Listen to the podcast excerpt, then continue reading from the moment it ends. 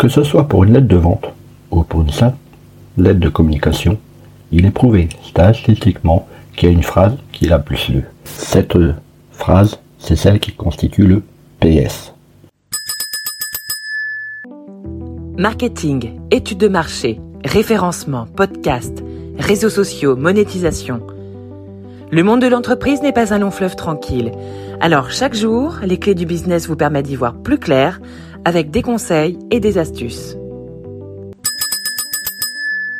Mieux que l'accroche, ces mots qui semblent un ajout de dernière minute n'en sont pas, font, donnent un résultat surprenant.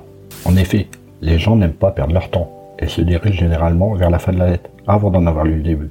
Pourquoi? Pour savoir qui leur écrit. Aussi, c'est à ce moment-là qu'il faut ferrer le client en incluant un post-scriptum ou plus précisément un PS. Regardez donc le dernier courrier que tu as reçu pour te proposer de t'abonner à un magazine.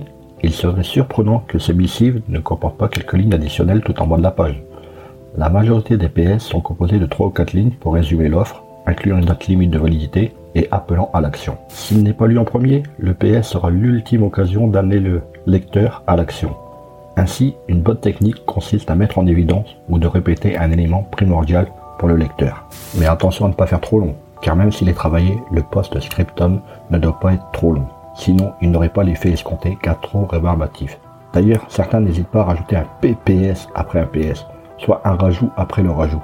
Un élément important également à ne pas négliger, notamment pour les mailings papier.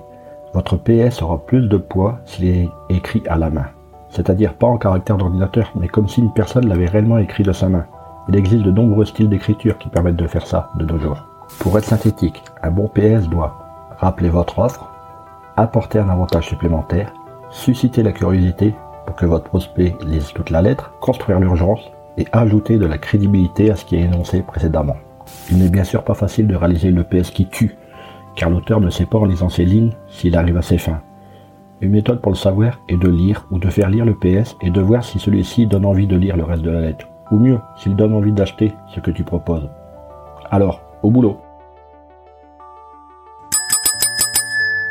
Hé, avant de partir, j'ai une petite faveur à te demander. Est-ce que tu pourrais donner une note et laisser un commentaire sur ta plateforme d'écoute préférée? Cela permettrait aux clés du business d'avoir une meilleure visibilité et d'être accessible au plus grand nombre. Je te remercie. Allez, cette fois c'est vraiment fini.